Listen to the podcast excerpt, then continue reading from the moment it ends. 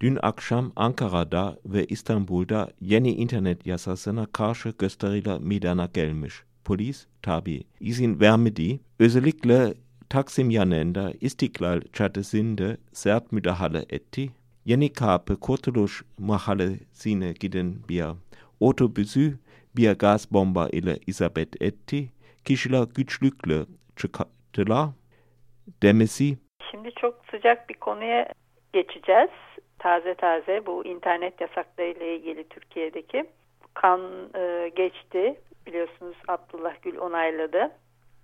Artık internet yasaklaması e, yasaklamaları için mahkemelerden izin almak gerekmeyecek. Doğrudan istediği internet e, sitesini kapatabilecek hükümet.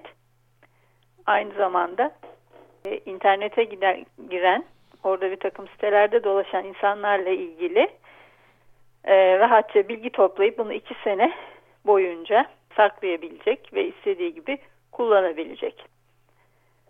E, yani bayağı ciddi bir e, sadece yasaklama değil aynı zamanda insanları kontrol etmeye yönelik de bir icraat hükümetin yapmış olduğu. Şimdi bu konuyla ilgili geçen hafta e, muhabirimiz Yan Ketman e, Gürkan Öztran'la bir görüşme yapmıştı.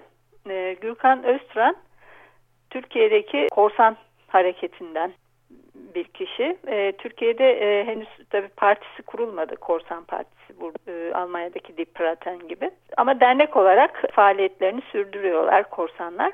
Şimdi bakalım neler söyledi Gürkan Bey. Abdullah Gül Cumhurbaşkanı yeni internet yasası imzaladı. Ama dedi iki noktada değişim olacak söz aldım. Bu iki nokta bildiğim kadarıyla biri internette bir şey engelleniyorsa sonra mahkeme başvurmak lazım, izin almak bu engellenmek üzere.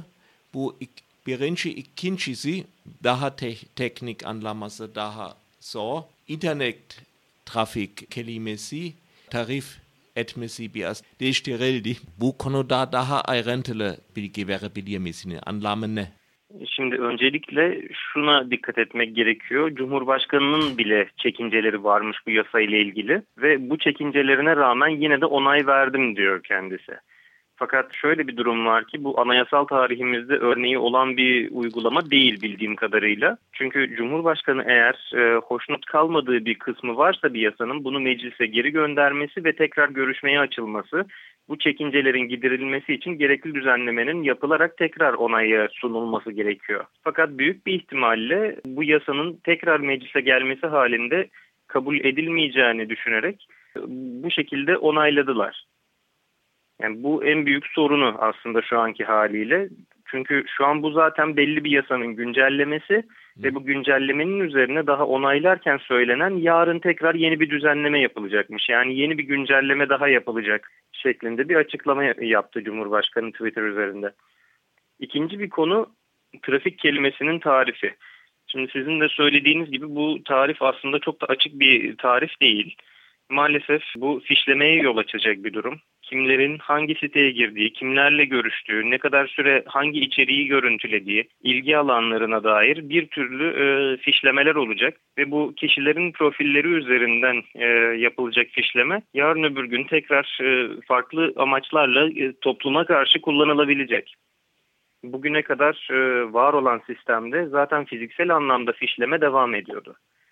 Yani bireylerin kişisel yaşamları devletin elinde bilgi olarak tutuluyordu kimin nereden geldiği, babasının isminin ne olduğu, dini inancı ve yani siyasi görüşleri üzerinden, etnik kökeni üzerinden yapılan fişlemeyle insanların işe alınıp alınmayacağına dair bir sürü belgeler oluşturulmuştu. Bu şimdi internet ortamında da yapılacak ve yani bu sansür ve e, gözetim yani surveillance sisteminin yasallaştırılmasıdır. Hukuki değildir fakat yasaldır şu an. Mahkemelerin kontrolü bile olsa aslında bu sansür yasası toptan sakıncalı bir yasa. Yani internet düzenlemesi adı altında bir sansür yasası bu. Şu anki haliyle bir kişinin emrine veriliyor bütün internet. Yani internete bir standby tuşu gibi açma kapama düğmesi. Bir kişinin eline veriliyor. Bu kişi kesinlikle yargılanamaz, sorgulanamaz, yaptığı her şey dokunulmaz. Ve eski bir MIT mensubu kendisi. AK Parti'ye yakınlığıyla bilinen bir kişi, başbakana yakınlığıyla bilinen bir kişi ve bu kişinin elinde internetin açma kapama düğmesi olması çok e, tehlikeli bir durum arz ediyor. Şöyle ki bugün farz edelim ki biz bu hükümete güvendik ve her şeyimizi gözetlemesine, kontrol etmesine, bizim neye bakabileceğimizi sansürlemesine razı geldiğimizi kabul edelim. Böyle bir durumda bile bundan 5 sene sonra, 10 sene sonra gelecek bir hükümetin uygulamalarına neden güvenmemiz gerektiğini açıklamıyor bu. Yani şu anki yapılan sistem yarın öbür gün birilerinin bunu çok kötü amaçlarla kullanmasını da sağlayabilecek. Ve mahkemelerin kontrolüne verilmiş olduğu halde bugüne kadarki hali çok sakıncalıydı. Ve tabii şu andan sonra da e, hükümetin sözde savunduğu gibi çocukların e, internet üzerinde korunmasına değil tamamen siyasi amaçlarla kullanılan bir yapıdır bu. E, eğer haberlere dikkat ettiyseniz sansür yasasını Cumhurbaşkanı onayladıktan ve gazetede yayınlandıktan sadece birkaç dakika sonra ilk uygulaması yapıldı. Red Hack'in yayınladığı yolsuzluğa dair haberlerin e, ve bilgilerin olduğu bir sayfa engellendi. Engellendi ve şu an mahkeme kararı bekliyor. Ve mahkemede buna e, 28 saat içerisinde, 48 saat içerisinde cevap vermesi gerekiyor.